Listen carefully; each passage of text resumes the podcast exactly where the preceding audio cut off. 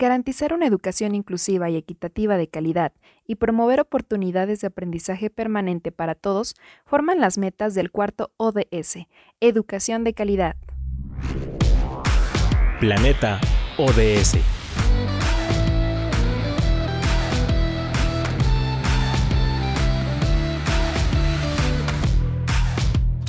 Episodio 4. Educación de calidad.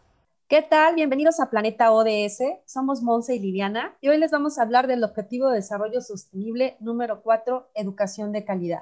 Monse, ¿por qué crees que es importante la educación en la Agenda 2030? Hola Lili.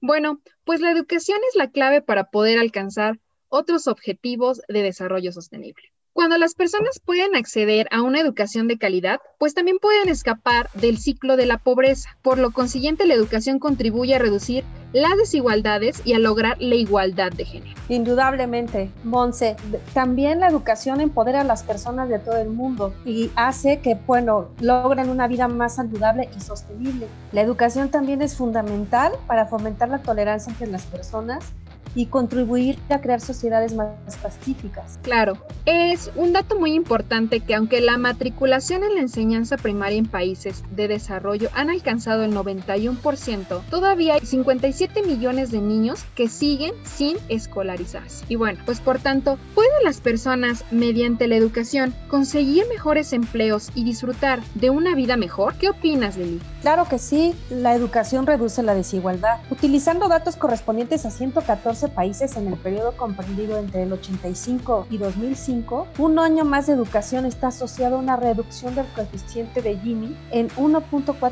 puntos porcentuales. Claro, estoy de acuerdo. Pero bueno, ¿no se han logrado muchos progresos en materia de educación en los últimos años? ¿Sabes algo al respecto de esto? Claro, la, la matriculación en enseñanza primaria en los países en desarrollo ha alcanzado el 91%. Según el Centro de Datos del Instituto de Estadística de la UNESCO, entre el 2000 y el 2012, el porcentaje de niños en edad de asistir a la escuela primaria que no están escolarizados ha disminuido del 40% al 22% en África subsahariana y del 20% al 6% en Asia Meridional. Es decir, que se ha reducido esta brecha, ya muchos niños y niñas están recibiendo educación básica, lo cual son buenas noticias para los niños y las niñas y para la educación en general. Claro, esa es una importante noticia. Y bueno, ¿dónde tienen las personas mayores dificultades?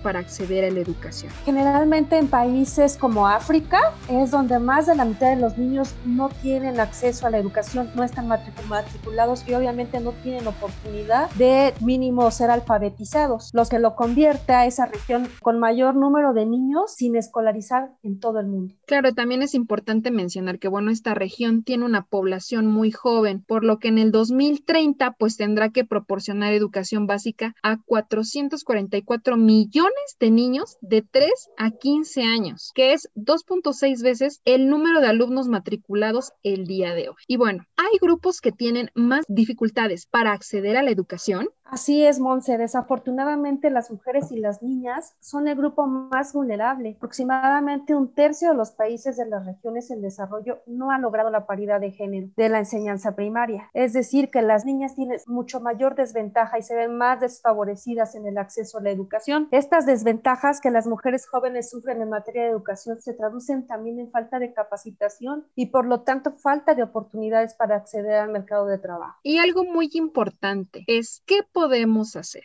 Lili, ¿tú qué consideras o cuáles son las acciones que tú consideras que podemos realizar para tener una educación de calidad?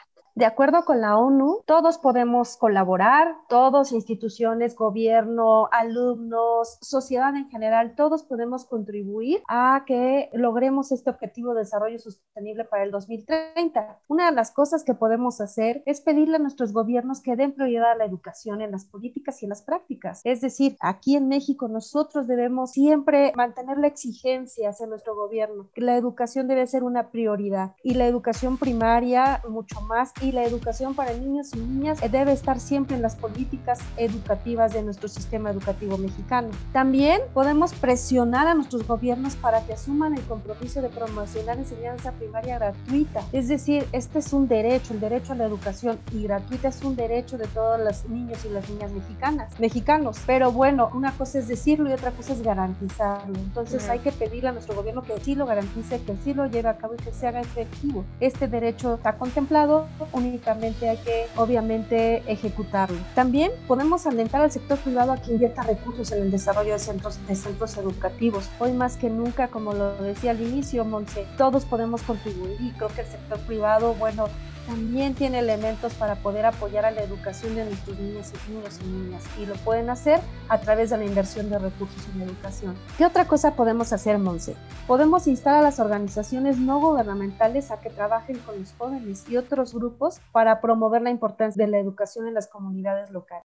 Muy bien, estoy completamente de acuerdo contigo, Liliana. Hemos llegado a la parte final del primer segmento y vamos a dejarlos con una pregunta que es así. ¿Cuáles son las metas de este cuarto objetivo? Regresamos.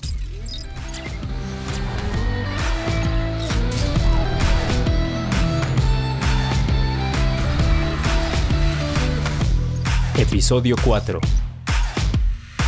Educación de calidad.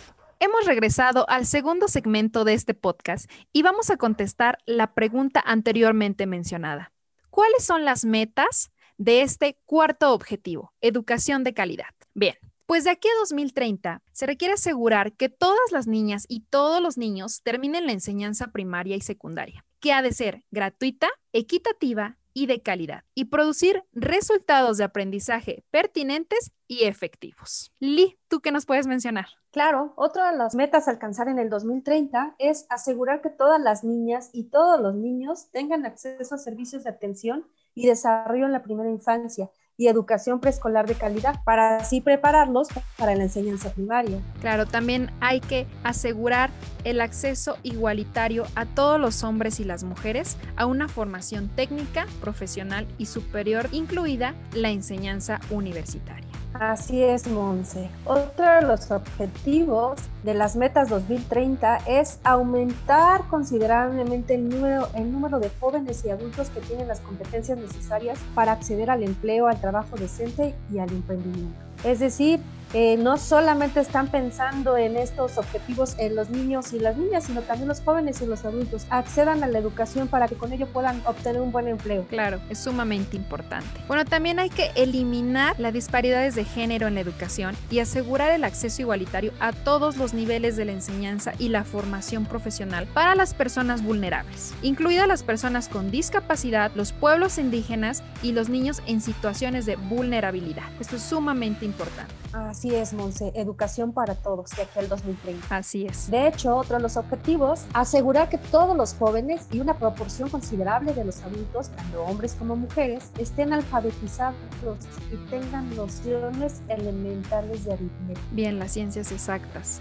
muy importantes. Pues también hay que asegurar que todos los alumnos adquieran los conocimientos teóricos y prácticos necesarios para promover el desarrollo sostenible. Entre otras cosas, mediante la educación para el desarrollo sostenible y los estilos de vida sostenibles. Los derechos humanos, la igualdad de género, la promoción de una cultura de paz y la no violencia, la ciudadanía mundial y la valoración de la diversidad cultural y la contribución de la cultura al desarrollo sostenible. Así es, Monse, va de la mano la educación, la seguridad, la justicia, todo lo que tenga que, lo que, tenga que ver con promover el desarrollo sostenible, sin duda asegurará este objetivo para el 2030. Otro objetivo para el 2030 es contribuir y adecuar instalaciones educativas que tengan en cuenta las necesidades de, las de los niños y las personas con discapacidad y las diferencias de género y que ofrezcan entornos de aprendizaje seguros, no violentos, inclusivos y eficaces para todos. Es decir, habrá que adecuar la infraestructura de muchas instituciones educativas para que aquellas personas que por alguna condición física u otra no puedan acceder, lo realicen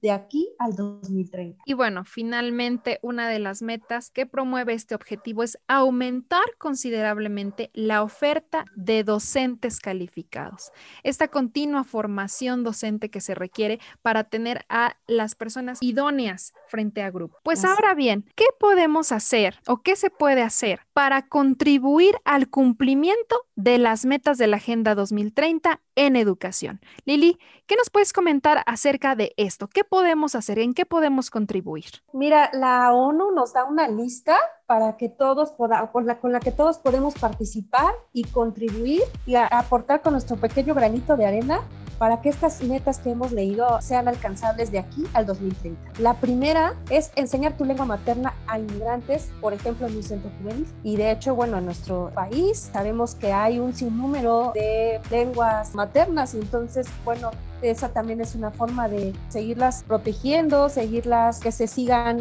a través del tiempo, transmitiendo a, otros, a otras personas. Bien, otra de las acciones que podemos realizar pues es sobre el poder que tiene la educación, ya que muchos no perciben sus ventajas. Es sabido que la educación transforma, mejora la, la calidad de vida de las personas y las mejora en sí a, a las personas. ¿Alguna otra de las estrategias que podemos implementar, Lili? Claro, mira, podemos entregar alimentos a los colegios para implementar la asistencia. Sabemos que muchos niños y niñas, bueno, asisten a las instituciones sin nada de alimento antes de ir a la, a la, escuela. Entonces, bueno, obviamente no tienen el mismo rendimiento, son que no, que no están nutridos, no están alimentados. Y el hecho de que tú colabores con una despensa, con un alimento, con un desayuno escolar para esos niños, bueno, ya les cambias la vida. Claro, por supuesto. Otra de las, de las acciones que podemos implementar es proyectar películas o programas de televisión educativos y entretenidos Sigue educando fuera del colegio y de manera divertida. Viaja, lleva a los niños de excursión, al planetario o al museo. Recordemos que también la educación no solo se lleva a cabo dentro de, dentro de la institución, dentro de una escuela, sino también que está la educación informal, donde podemos aprender fuera de la, de la institución, como dice ahí, llevar a los niños a una excursión, a un museo, donde también pueden aprender muchísimas cosas la educación de calidad es una de las bases, es uno de los objetivos bases para otros objetivos de la ODS. Pues bueno, hemos llegado al final de este episodio. No me queda más que recordarles que todos podemos contribuir con acciones pequeñas o grandes para mejorar y tener una educación de calidad. Muchas gracias Lili por compartir este día con nosotros información sobre educación. Hasta luego y nos vemos en otro episodio. Planeta ODS.